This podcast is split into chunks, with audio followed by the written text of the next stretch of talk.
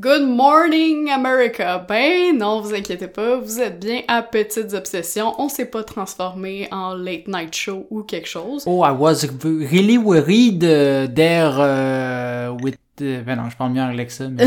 ouais, ton anglais est un petit peu rouillé là-dessus. Donc, euh, comme je le disais, vous êtes bien à Petites Obsessions, ce 17e épisode. Euh, bientôt la majorité de notre podcast. On, est, on est-tu rendu un, un podcast pour s'endormir avec la petite voix que tu utilises? Ah ben écoute, on est tard le soir. Ben là, 8h30.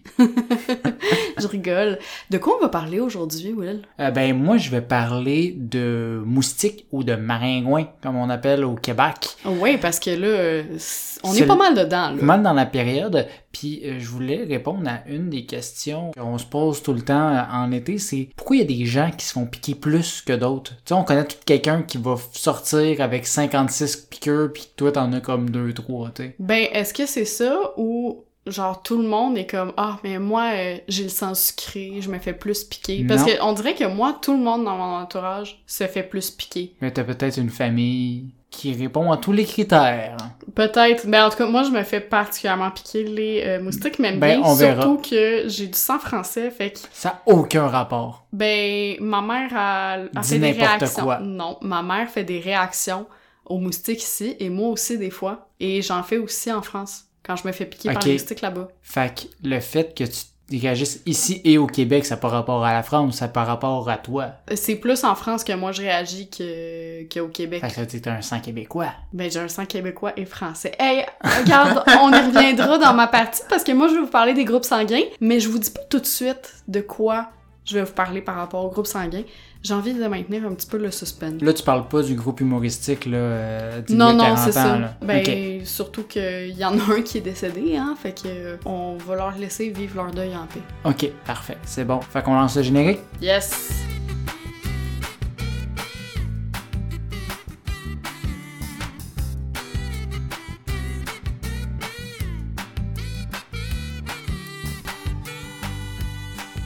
Madame Maillé. Oui, c'est moi. Mais mademoiselle, je suis pas mariée. Ah oui, À moins que ce soit une demande.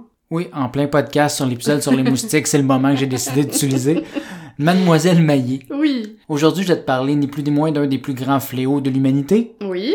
Mon sujet du jour est un insecte immonde, assoiffé de sang dont pourrait se passer l'humanité, et je ne parle pas de Vladimir Poutine, mais bien des moustiques. Ah, ben j'allais dire des vampires, mais en même temps, Vladimir, c'est un vampire? Ça m'étonnerait pas. Peut-être.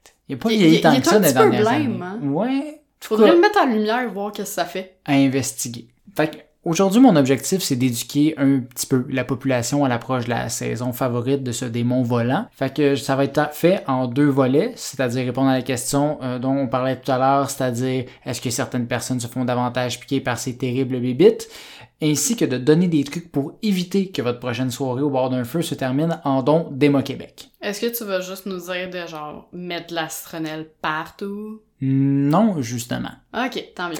Euh, donc, on va débuter avec un peu d'infos sur l'insecte. D'abord, euh, parlons étymologie. Le nom scientifique du moustique, c'est culicidé. C'est bizarre, ça commence par Q. Bravo, maturité. Oui. ben, en fait, ça provient de son genre d'insecte, euh, c'est-à-dire le culex. Donc, c'est pour ça Q. Mais voilà. Mais c'est des lettres qui sont utilisées en français. Mais comment qu'on est passé de culex à moustique? Attends, c'est culex pour le genre, ainsi que le latin aculus, qui signifie aiguillon. Hmm. Quant au mot moustique, oui. en fait, il est emprunté de l'espagnol mosquito, ouais. qui signifie littéralement petite mouche faut croire que les cours de biologie étaient pas très populaires à l'époque en Espagne, parce que tu compares un maringouin puis une mouche, ça se ressemble pas ben ben à part que ça a des petites ailes. Ben, ça peut te piquer, puis les deux, on dirait qu'ils se frottent les mains parce qu'ils ont un plan machiavélique. Peut-être, peut-être. Quant au mot maringouin, mm-hmm.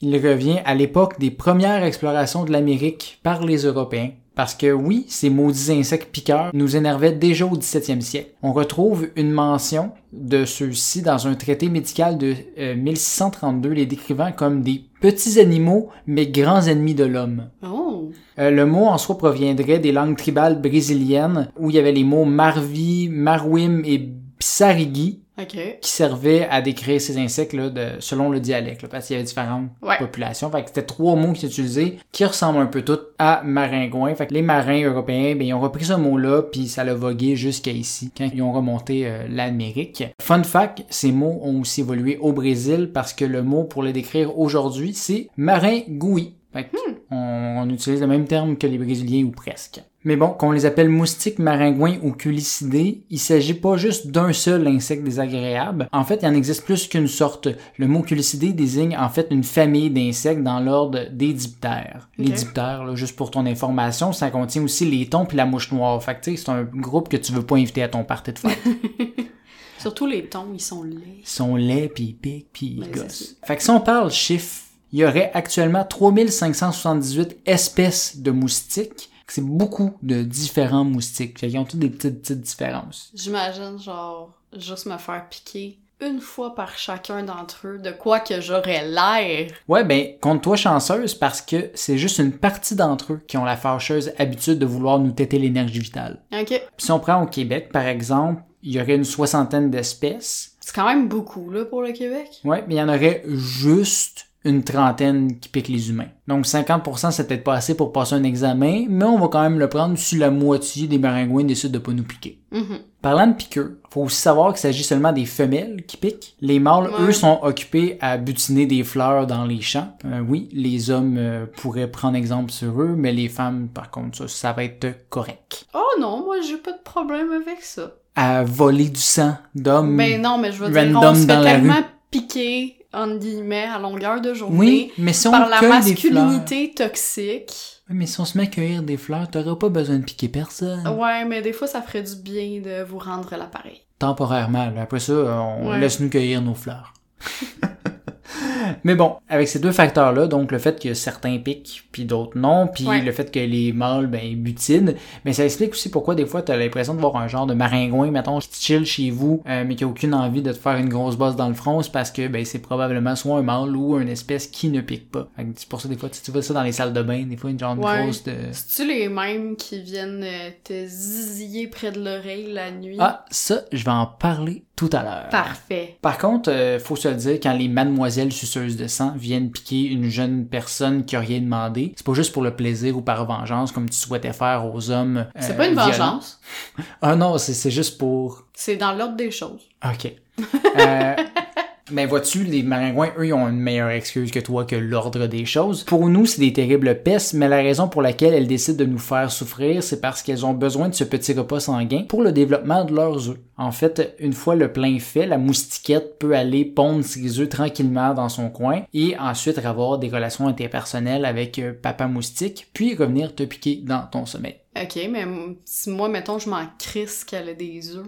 Ben, c'est. Moi, je te dis pas que T'as dit que c'était une raison valable. Non, j'ai dit que pour elle, elle a une raison. Elle fait pas juste comme vider de son sang puis le cracher à terre. Mais moi aussi, j'ai une raison si je vide de son sang quelqu'un. Oui, oui, oui. Je te sens de mauvaise foi ce soir. Qui, quelle mouche t'a piqué? Ah, boy.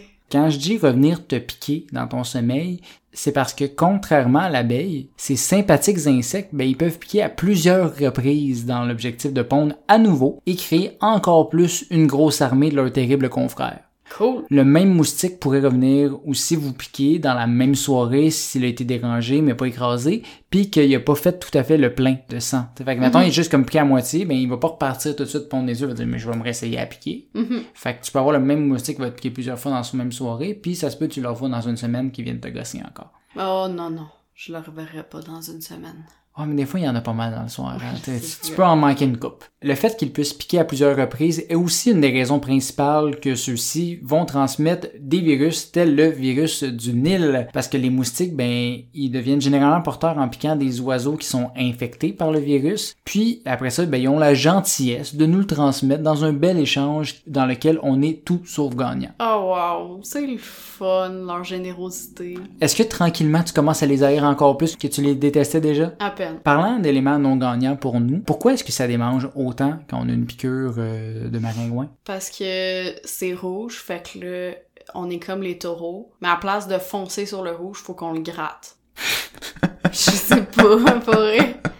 J'ai Euh, c'est pas ça. Euh, surprenamment, hein, c'était une si bonne euh, hypothèse Je quand même. t'avais trouvé plein de recherches scientifiques qui démontraient ça. Qu'on est comme des taureaux, ben oui. Euh, Mais non. moi, je suis taureau dans la vie. Ah, fait que c'est peut-être toi encore plus, tu te grattes pour ça. ça. Mais en fait, euh, à la base, quand la femelle te pique, elle salive, non pas juste par bonheur, mais pour t'injecter un petit anticoagulant Ok. dans le sang. En fait, l'objectif, c'est vraiment de juste neutraliser nos plaquettes afin que le sang reste liquide et ne bouge pas dans sa trompe. Wesh, ça nous bave dessus. Elle nous bave dessus. Ben oui. Mais ce anticoagulant, ben, il provoque euh, aussi une réaction immédiate des cellules qui sécrètent alors de l'histamine. C'est un neuromédiateur responsable de la démangeaison désagréable. Ah, ben c'est pour ça qu'on appelle les médicaments antidémangeaison des antihistaminiques. Mais oui, parce que ça pique, histamine, c'est ça, c'est Ah! ça qu'on sécrète. La sensation arrive normalement entre euh, 30 et 60 secondes après la piqûre. La démangeaison va atteindre son pic entre 2 et 3 minutes Ouais. Euh, puis ça va se dissiper après 10 minutes. Fait que c'est pour ça aussi qu'on a l'impression que genre ça pique de plus en plus parce que ben littéralement on sécrète de plus en plus. Mhm. Puis euh, si on attend, ben après 10 minutes ça va s'estomper. Par contre, ben qu'est-ce qu'on a envie de faire? On se gratte. Puis euh, bien que ça fait du bien sur le coup, ben quand tu te grattes, ben t'augmentes l'inflation à l'endroit. Fait que ça va faire que ton corps démange encore plus. Puis c'est un cycle. Mais y infini. a-tu aussi le fait qu'en grattant, t'étales un peu le... Probablement un peu l'anticoagulant, Ouais, mais c'est ça. c'est aussi le fait que ben, t'abîmes ta peau à cet endroit-là, Ouais, veux pas, fait que ça fait de l'inflammation. Surtout Euh, moi qui se gratte jusqu'au sang, là, avec Ben, c'est ça. Fait que là, maintenant, ben, ton corps, euh, il aime pas ben, ben, ça. Mais c'est Ah, il vraiment... est-tu plate? Mais oui, mais après ça, vient un point que c'est vraiment juste l'inflammation qui fait que, Je comprends. que ça pique. Mais la gang, si ça pique, mettez de l'aloe vera. Oui, ça, ça fonctionne, effectivement. Mais bon, c'est bien beau parler de la réaction quand on se fait piquer, mais c'est encore pire quand on se fait piquer 72 000 fois, puis que ton ami à côté se fait pas piquer du tout. Donc, on va répondre à la question, qu'est-ce qui fait que certaines personnes vont se faire piquer davantage? Ah, moi, j'ai une anecdote là, par rapport à ça. Quand j'avais comme 11, 12, peut-être 13 ans, mais je pense plus 11, 12. Est-ce euh, que l'anecdote a duré 13 ans, Oui, 3 ans? non. Euh, en fait, euh, j'étais allée dans une colonie de vacances, là, donc euh, j'étais partie euh, toute la semaine euh, de chez mes parents, dans le magnifique euh, comté de Saint-Donat, qui Mhm. est très très beau. Sauf que en juin, juillet, mettons que... Il y a du moustique au pied carré. Ah ouais ouais, il y en a de la bébête là, pis t'attendent de pied ferme. Genre, ils s'occupent de toi bien plus que les moniteurs, ok? Puis j'avais compté, écoute, quand mes parents sont revenus me chercher, non seulement j'avais été piquée par une araignée sur la lèvre, fait que j'avais la lèvre supérieure complètement gonflée parce que j'avais fait une réaction, euh, puis je m'étais pété la main en camping parce que j'étais tombée sur une roche qui me l'avait Ça toute bien, ouverte. ce voyage-là? Ouais. Mais en plus, j'avais compté et juste sur mes jambes, j'avais à peu près 200 piqûres de moustiques. C'est quand même beaucoup. Ouais, c'est beaucoup. Mais t'as peut-être fait des erreurs, puis on va. Peut-être, mais en même temps, j'étais quand même bonne en maths, puis je veux dire, Non, non, j'avais de... rien non, à non, faire non. en attendant mes parents, fait que... Je, je parle pas d'erreurs de compte, mais des Ah. erreurs qui ont fait que tu t'es fait plus piquer. Ah, peut-être. Donc, on va parler du premier élément attractif des moustiques. Ça, ça s'applique à tous. Ben, c'est le dioxyde de carbone. Je t'apprendrai pas grand-chose quand je te dis, Hélène, que quand on respire, on expire du CO2. T'es-tu fucking sérieux? Ouais, ouais, je te le dis. Mm. Du coup, quand on fait cette action ultra provocatrice pour nos petites piqueuses, ben, ils vont être stimulés par ce gaz qui leur dit, oh, il y a une victime qui est proche. Comme le sang avec les requins dans l'eau. Oui, mais ça, c'est peut-être un mythe aussi, faudrait le vérifier. Ouais. Par contre, dans tout cela, faut se le dire que ben les maringouins à leur grosseur, ben ils ont pas un cerveau euh, très très gros, hein, veux, veux pas. Donc ils sont pas assez brillants pour aller en ligne droite vers la source de CO2. Fait qu'ils vont faire des back and forth à la recherche de la fameuse source de CO2. Tu me vois peut-être venir, ben ça va être un mouvement de va-et-vient. Mhm. Donc plus ils vont s'approcher, plus ça va être autour de ta tête, puis ils vont tourner, puis là ils vont aller faire des zzzz dans tes oreilles. Mais en même temps, ils ont genre 1500 yeux, là, ces bébêtes-là. Ben, les mouches, en tout cas. Je sais pas, les moustiques. Non, ben non, c'est pas pareil. Ben je dis c'est deux yeux, mais juste avec des formes Oui, mais ils ont genre comme plein de... Ouais, mais c'est. Ils voient pas le CO2, ils, ils le sentent. Non, je le sais, mais je veux dire... ils- Ah non, j'avoue qu'ils sont pas assez... euh, Il fait, intelligents c'est souvent dans le noir, un humain, euh, là. Ben, c'est ça. On y arrivera. On y arrivera à les rendre assez intelligents pour qu'ils Non, non, reconnaissent non, humain. à savoir s'ils nous reconnaissent. Ok. Certains moustiques seraient aussi attirés par l'acide lactique. Euh, L'humain en dégage quand même très peu, à part après un gros workout. Fait que ces types de moustiques-là, ben, ils sont plus attirés vers d'autres animaux que nous. Ok. Fait qu'on on peut s'en compter chanceux, mais c'est ce qui est la deuxième chose qui l'attire le plus. Ensuite vient la chaleur, qui serait un des facteurs attirants euh, pour les moustiques. Puis il serait aussi capable de détecter euh, les mouvements. Donc euh, ton ami qui fait trop de mouvements de bras quand il parle, puis par ton ami je veux dire toi, Hélène, euh, ben t'es plus susceptible Je d'être. suis ma propre amie. Oui, c'est ça. Ben, t'es plus susceptible d'être piqué parce qu'il va voir tes, tes mouvements, va faire comme Ah, c'est là que ça vient. Parce que moi qui va être immobile à côté comme un ninja, il me verra pas. Mais là, tu parles comme si je bougeais full puis j'étais hyper active. Je parle comme si t'avais 200 piqûres sur les jambes. Ok. Faut aussi se rappeler que les moustiques sortent à la tombée de la nuit. Ouais. Ces créatures euh, ténébreuses, euh, ils aiment pas beaucoup le soleil, euh, puis ils sont moins capables de détecter justement des éléments comme la chaleur le jour, fait qu'ils sont comme fuck off, on va y aller de nuit. Mais donc, c'est vraiment des vampires. C'est des, vraiment des vampires. Puis d'ailleurs, euh, souvent, euh, quand je suis sur le bord d'un feu, puis les gens sont comme on se fait donc bien piquer. Mais je dis tout le temps aux gens que ben, c'est parce que le soleil est en train de se coucher, puis que dans une heure ou deux, ça va être moins pire. Puis c'est effectivement le cas. C'est vraiment plus parce que là, c'est le coucher du soleil, ils ressortent, mais après ça, ils sont quand même un peu paresseux, comme fuck off, puis ils vont se cacher dans un coin. Fait c'est vraiment à la tombée de la nuit qu'il y a plus de maringouins. Après ça, vers 9-10 heures, c'est toujours moins pire. Ouais, mais si tu te tiens près du feu, puis ils sont attirés par la chaleur. Eh oui, oui, oui, on fait une erreur majeure parce que justement, ben là, on est un groupe de gens qui bougent, qui ont du fun, qui dégagent du CO2 autour d'une source de chaleur. Fait que, of course, c'est comme une petite pancarte de buffet chinois euh, euh, sur le bord euh, pour eux. Si on tombe vraiment plus dans le personnel, les moustiques sont aussi attirés par les odeurs. Ça, qu'elles soient bonnes ou mauvaises. Donc, si tu te laves les cheveux avec un petit shampoing sucré ou tu te mets une shot de parfum à sortir le soir, ben tu tombes automatiquement plus euh, dans l'œil de ces mini-vampires. Et euh, même chose par contre, à l'inverse, t'es quelqu'un avec une forte odeur corporelle qui s'est pas lavé depuis 4 jours, tu vas aussi attirer davantage les moustiques. Fait que moins tu sens, mieux c'est. Certains moustiques auraient aussi besoin de plus de sucre dans leur alimentation et seraient attirés par les personnes qui mangent plus sucré et donc ont plus de sucre dans le sang. Donc quand tu parlais du sang sucré tantôt, pas de sang froissé, mais de sang sucré. euh, les diabétiques, gare à vous. C'est ça.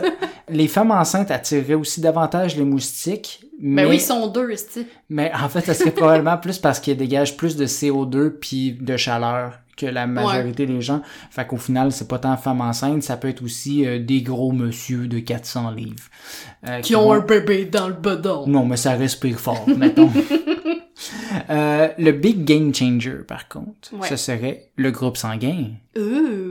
Oui, ton groupe sanguin a un impact sur à quel point tu vas te faire vider de ton sang. Selon toi, c'est quel groupe qui attire davantage les maringouins? Les hauts. Eh oui, on Ben est... oui, je sais, je suis haut. Mais c'est ça, on n'est pas juste donneur universel seulement pour les humains. Les mais... hauts négatifs sont donneurs universels, attention. Les hauts positifs ne le sont pas. Ouais, non, mais... Non, mais faut pas donner de fausses informations, c'est pour ça.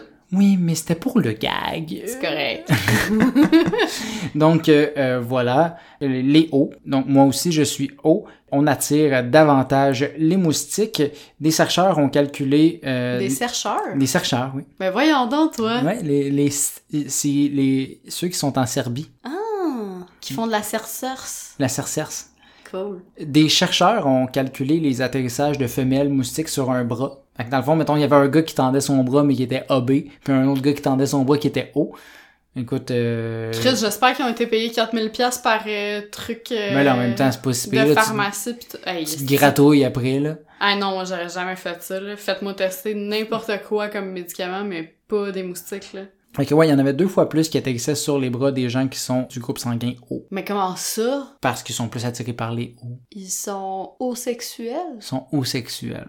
OK. Fait que c'est ça, watch out les femmes enceintes de type O, vous êtes mieux de rester en dedans cet été. Mais là, n'ayez pas trop peur, j'ai quand même quelques petits trucs que vous puissiez tout de même vivre tout en réduisant votre nombre de piqûres cet été. Le premier truc est tout simplement de porter des vêtements longs et de tissu serré et épais. Euh, donc parce que bien, ils vont avoir plus de difficultés à vous piquer à travers les vêtements. C'est con, mais c'est assez euh, simple. Aussi, ces vêtements doivent être de couleur claire. Ouais. Euh, les couleurs foncées les attireraient euh, davantage. Ouais, ça j'avais entendu ça. Vous avez aussi toujours différentes options pour chasser les moustiques, que ce soit naturel ou non. Puis en ligne, il y en a mille et une, comme la lavande, la citronnelle, du café brûlé, j'en passe. Du café brûlé. Oui, c'était genre, prenez des grains, allumez-les, euh, puis mettez ça à côté de Faites votre un patio. feu de joie. Fait que là, on va se le dire, probablement ce que vous achetez, vous vous faites arnaquer. Utilisez pas ça. C'est une perte de temps.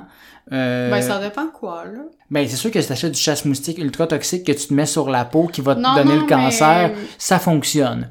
Mais, euh, Mais genre en France, on a ce qu'on appelle des mafus, là, pis c'est comme des, des petits trucs ronds en spirale que tu fais brûler, là, pis Ouais. cette odeur-là d'encens est une des rares odeurs, justement, qui répulse les moustiques. Puis on met ça sous la table, puis thank God, on se fait pas piquer des pieds, parce qu'il y a-tu une pire place que se faire piquer ses pieds où t'as pas de peau, esti? c'est justement pour ça qu'ils vont te piquer là, parce que t'as moins de peau, fait que c'est plus facile de piquer.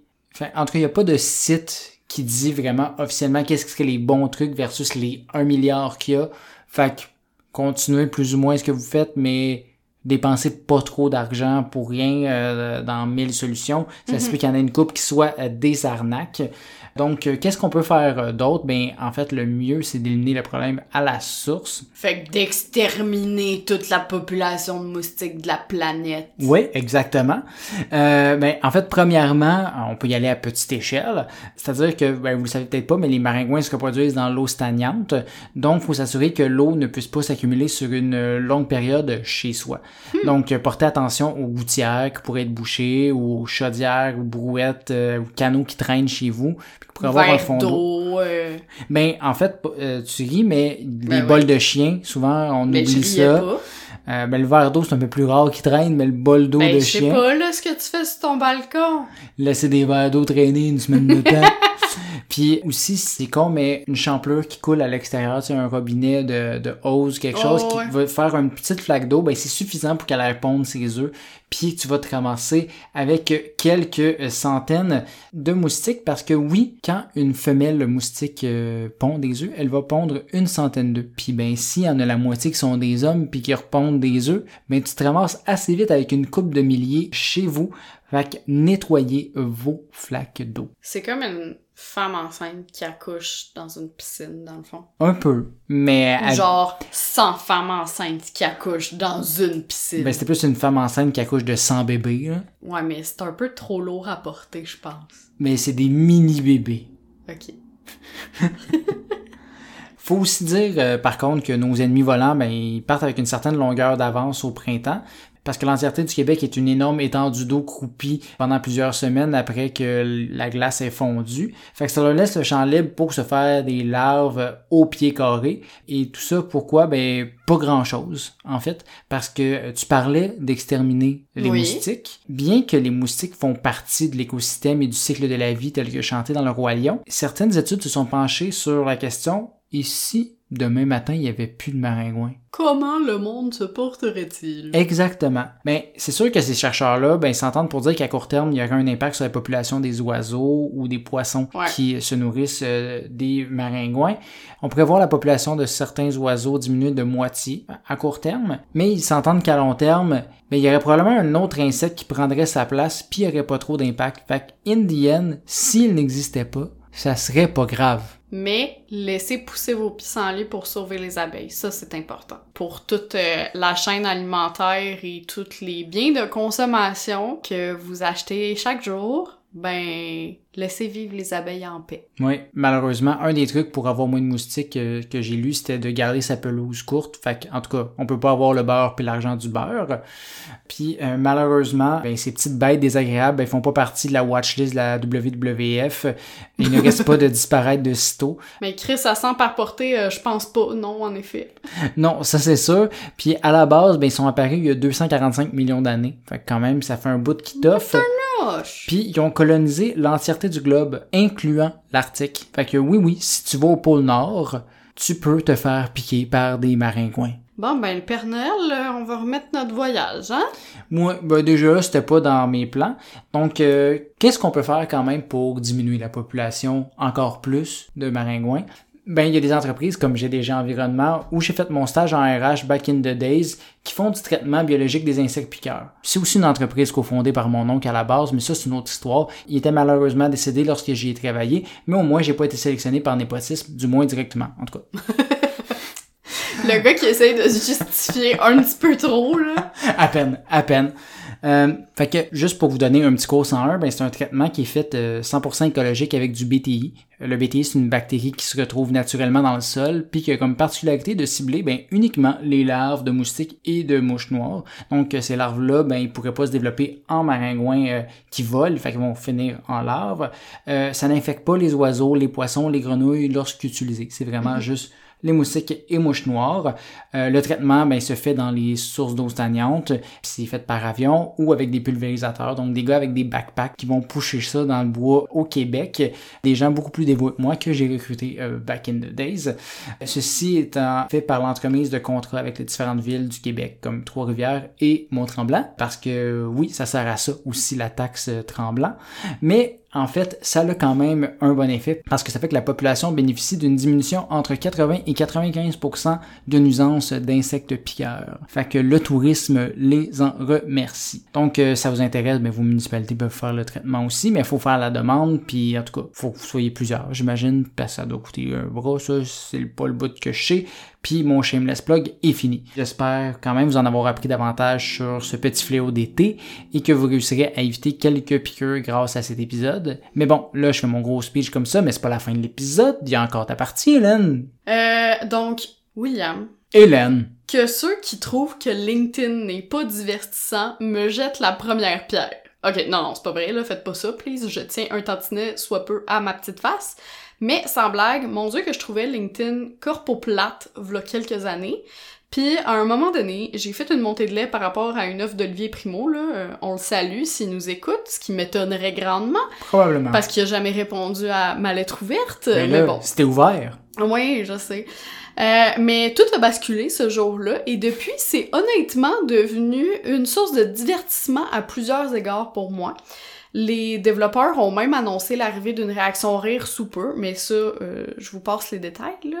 Ben Euh, là, c'est major news, là. Ouais, ben c'est ça, je sais pas quand est-ce que ça arrive, mais j'attends ça avec impatience parce que mon dieu que j'en ai eu des éclats de rire à travers des publications LinkedIn, croyez-moi.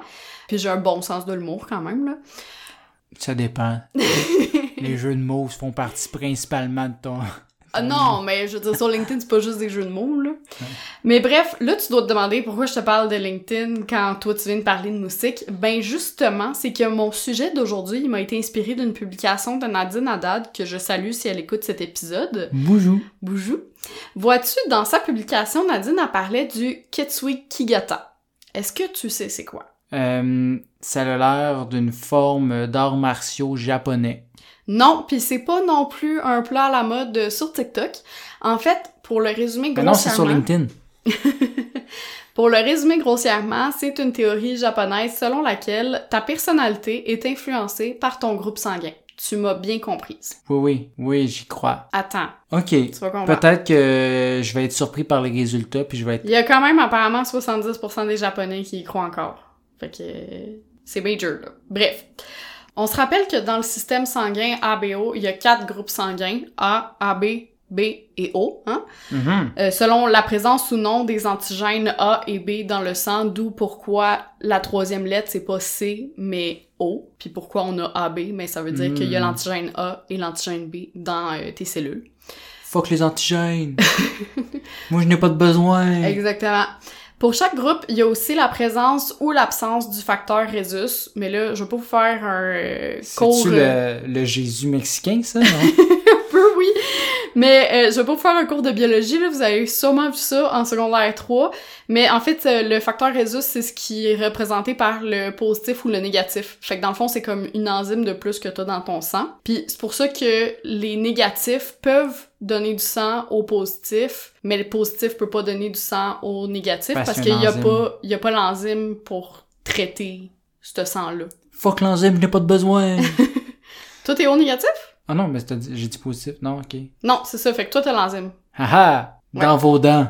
Mais je peux pas donner. Ben, tu peux pas donner à des négatifs parce qu'ils ont pas le plus. Ils ont Ah, pas le Rhésus. Ah, ok, parce que c'est des losers, eux autres, c'est bon. Pff, si tu veux. Bref.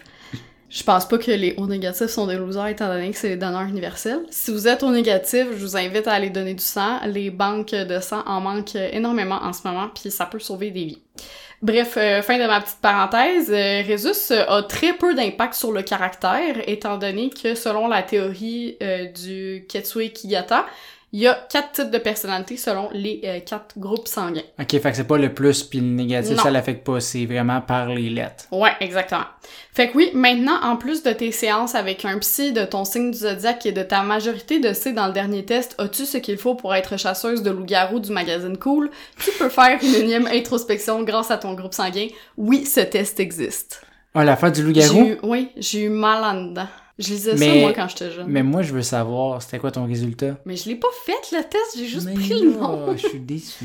Mais je le ferai, puis je vous en ferai une publication Yes. sur Insta ou une story, quelque chose. Bref, tu ris, là, tout ça, mais au Japon, c'est vraiment considéré comme un indicateur de la personnalité. Et oui, beaucoup y croient tellement qu'il suffit pour déterminer leur compatibilité amoureuse, par exemple. Un peu comme avec cet outil très scientifique qui est le Love Calculator, hein. Of course. La théorie de la personnalité du groupe sanguin nous provient du psychologue Takeji Furukawa. En 1927, il enseignait dans une école pour femmes, puis un bon matin, il s'est levé, puis il a commencé à remettre tout le système éducatif en question, en particulier le principe d'admission sur la base des compétences académiques. En fait, il se disait qu'on devrait plutôt pencher vers un système qui considérerait la personnalité des candidats que leur simple rendement académique. Sur la base de cette Ce qui est pas fou. Ce qui est pas faux. Mais sur la base de cette prémisse, il a écrit un article non scientifique intitulé Étude du tempérament selon le groupe sanguin. J'ai pas plus d'informations que ça de pourquoi il a choisi le groupe sanguin et non euh, Ouais, gars, la dit- couleur de peau, l'orientation sexuelle, euh, Ben, ça fait pas ta personnalité. là. Mais oui, mais le groupe sanguin, ça affecte pas plus ta personnalité. Ouais, non, le, le gars, il a comme Tu parti. choisis pas ta tu choisis pas ton groupe sanguin comme tu choisis pas ton orientation, comme tu choisis pas. Ouais, mettons que le, le gars, il a dit. Il est parti sur une bonne prémisse, puis après ça, il a chiré à droite assez vite, là. C'est ça. Je suis d'accord avec lui que le système éducatif il est complètement archaïque et très peu inclusif en ce qui concerne le spectre de la neurodiversité, mais de Mhm. là à dire qu'il existe que quatre types de personnalités et qu'on devrait se fier au fluide corporel des candidats pour savoir si on les admet ou non au sein d'une institution, c'est drôle, on dirait que je suis moins convaincue tout d'un coup. Ouais, c'est sûr que euh, là, euh, tantôt t'avais l'air bien enjoué, là, tout d'un coup, un peu moins. là. Ouais. Avec la Seconde Guerre mondiale, les Japonais avaient, semble-t-il, d'autres préoccupations que l'introspection sanguine, les principales Ah ben. étant sûrement Hiroshima et Nagasaki, hein, on se demande pourquoi. Ça aussi, c'est des plats, hein. Oui, non, c'est ça. C'est pas des sushis, là. On parle Ah, pas de sashimi ou euh, maki, là. On parle de d'îles qui ont été bombardées, ah voilà. oui, ça.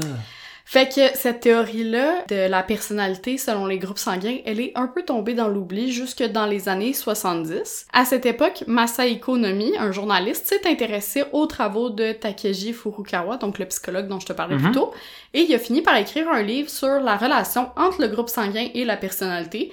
Puis évidemment, ben c'est devenu un best-seller. Encore une fois, où est-ce qu'ils ont trouvé ça? Comment ils ont fait le lien? Je le sais pas, honnêtement, j'ai peut-être pas assez poussé mes recherches, mais ou peut-être que c'est juste écrit en japonais et malheureusement, je n'ai pas eu le temps d'apprendre le japonais. Mais là, Moi, je le sais, j'aurais pu faire un effort. Mais bref, euh, comme toute bonne théorie, elle s'est évidemment attiré quelques contestations, à commencer pourquoi? par le fait qu'il y aurait pas de base scientifique solide qui nous permettrait d'établir une telle relation entre le groupe sanguin et la personnalité. Fait que Ouais. l'engouement, il s'est peu à peu estompé. ouais, fait qu'il est parti de où pour trouver ses... euh, Je sais pas. Ok. Fait que tu vas juste nous dire qu'est-ce qu'il y en est... euh, Je vais juste vous dire c'est quoi votre personnalité. Ok. Mais on sait pas pourquoi. On sait pas pourquoi. Ok. Mais les habitants du euh, pays au soleil levant gardent tout de même encore aujourd'hui une fascination pour euh, ces lettres qui coulent dans nos veines, tellement Oh, wow. que... Je sais, c'était poétique, hein? Tellement que sur la version japonaise de Facebook, tu peux justement indiquer ton groupe sanguin dans tes infos personnelles. Et oui, Très important. c'est clair qu'il y a des catfish qui changent le leur parce qu'ils aiment pas leur personnalité qui est associée à leur groupe sanguin ou pour éviter d'être discriminés. Parce que oui, tu peux discriminer quelqu'un en raison de son groupe sanguin au même titre que le racisme, le sexisme ou l'hellénisme, dans le sens de discrimination de moi, là, Hélène, pas dans le sens de civilisation grecque. Bref, cette forme de préjugé Oui, de boomers... tu es tellement discriminée, Hélène Maillé. J'ai pitié de toi. Hey, tu le sais pas, ok? You know my name, not my story. Bref, cette forme de préjugé de boomers s'appelle le burahara. C'est bien beau comme nom. C'est la burrata du racisme. Ça a du sens. Bref, mais là, je sais ce que tu te demandes, c'est quoi les différentes personnalités associées au groupe sanguin? Please. Ben, c'est parti pour l'hématoroscope. Et oui, Comme- j'ai osé. Ok, c'est pas, c'est toi qui. Oui, c'est moi qui ai inventé ça, ce néologisme-là. T'es si heureuse. Oh ouais. Tu vantais que t'avais un grand sens de l'humour il y a 10 minutes. Je dis pas que j'ai un grand sens de l'humour, je dis que j'ai un bon sens de l'humour. Ok. C'est différent, nuance. Bref, dites-moi votre groupe sanguin et je vous dirai qui vous êtes. Commençons avec les A. Vous êtes organisé, décidé, détaillé, rationnel, réservé, poli, digne de confiance, patient, responsable, ponctuel, calme, respectueux et perfectionniste. Par contre, vous êtes aussi timide, introverti, obsessionnel, sensible, conservateur, coincé, anxieux, distant, têtu et exagéré. Tu seras peut-être pas étonné de savoir que la majorité des Japonais, donc 40% euh, de la population, sont de groupe sanguin A C'est raciste, ça. et que c'est celui qui est le plus vénéré là-bas. Genre, tu veux être avec quelqu'un qui est du groupe sanguin A. Ben oui, of course, pourquoi pas? Parce Mm. que tu veux quelqu'un de, de timide. Oui, puis d'organiser, puis de coincer, puis de responsable. Le rêve. Ouais. En amour, les femmes du groupe A ne seraient apparemment pas enthousiastes à l'idée de se marier et de devenir mère, tandis que Fait que tu veux sortir avec la fille qui veut pas se marier. Ben attends, tandis que justement, c'est tout le contraire pour les hommes du groupe A, qui eux se tourneront souvent vers des femmes du groupe O pour construire leur vie de famille. Et la caste des A, donc la figure qui les représente, si on veut, c'est les paysans. Les personnes C'est pire en pire, cette histoire-là. Les personnes du groupe B, quant à elles, sont entreprenantes, optimistes, passionnées, détendues, gays, extraverties, excentriques, aventureuses, curieuses, non conventionnelles, actives, flexibles, sans prétention, créatives et ce sont les amis des animaux.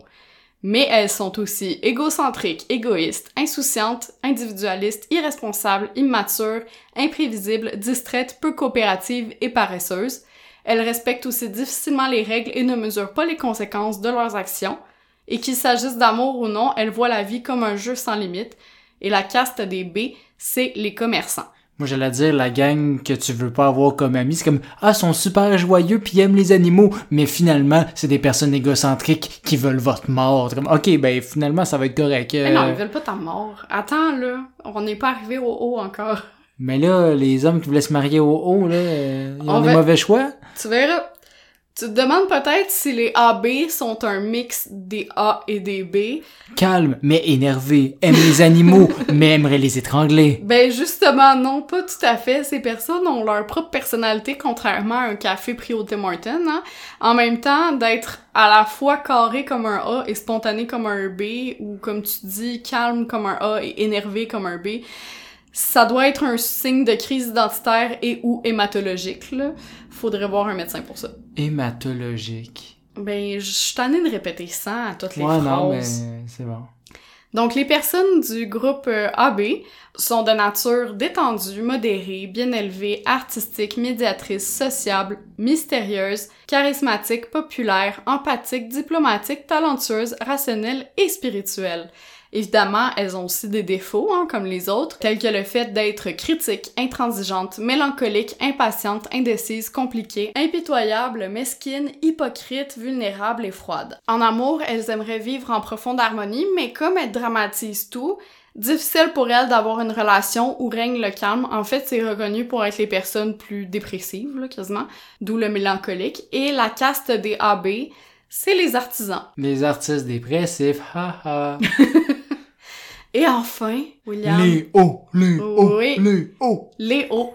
Les hauts, c'est des personnes pacifiques, généreuses, Oui. curieuses, confiantes, stratégiques, Ah non, j'arrêtais, mais non, Ok. c'est vrai. ambitieuses, athlétiques, sincères, loyales, indépendantes, influentes, idéalistes, ouvertes d'esprit et intuitives. Mais évidemment, tu t'en doutes bien. On n'est ont- pas parfait. Non, exactement. Elles ont aussi un côté froid, impoli, envieux, arrogant, insensible, têtu, sans scrupules, autoritaire et orgueilleux. En amour, par contre, elles naviguent dans le respect et la compréhension de l'autre. Et la caste des hauts, c'est les guerriers. Oh yeah! C'est nous, les Ouais. samouraïs. Fait que je sais pas si tu te reconnais un petit peu dans le portrait des hauts. Pas vraiment, non? Pas du tout. Moi, je me reconnais un petit peu dans le sens où, tu sais, je me considère comme une personne généreuse, euh, je suis très pacifiste aussi. Ouais. Euh, je suis Mais je me- confiante sur certains trucs, je suis ambitieuse, athlétique, euh, ça, ça me rejoint pas non, mais vraiment. c'est ça, c'est que j'ai l'impression qu'il y avait des attributs que à chacun que j'ai fait genre ah oui ça c'est moi. Ouais, C'est comme c'est pas Ben, un je suis test de d'accord personnalité avec toi, très. comme le, le côté insensible des hauts, je l'ai, mais absolument pas du tout. Ah oui? Euh, toi, ouais, toi moi, je sensible. suis- ah je suis oui. empathique comme les AB, là. C'est mon côté artiste, sûrement. Mais euh, en même temps, je suis très orgueilleuse. Fait Ça que oui.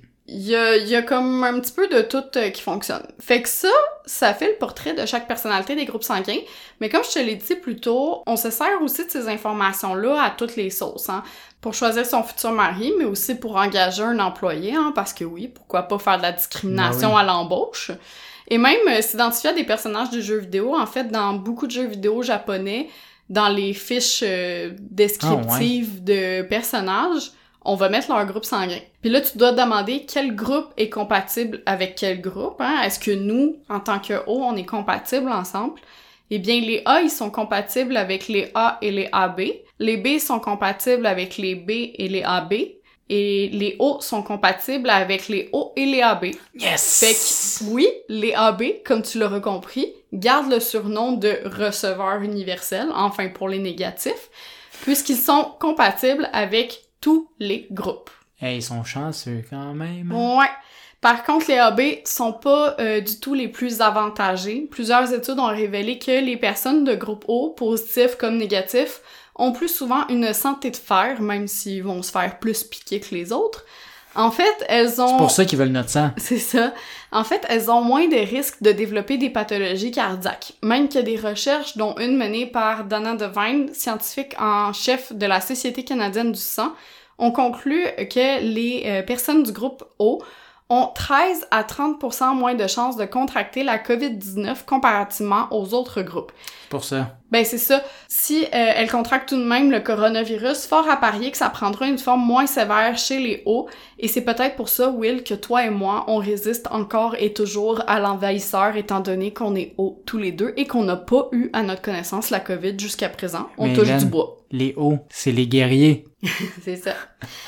Fait que c'est ce qui conclut notre épisode 17, bientôt la majorité pour notre podcast.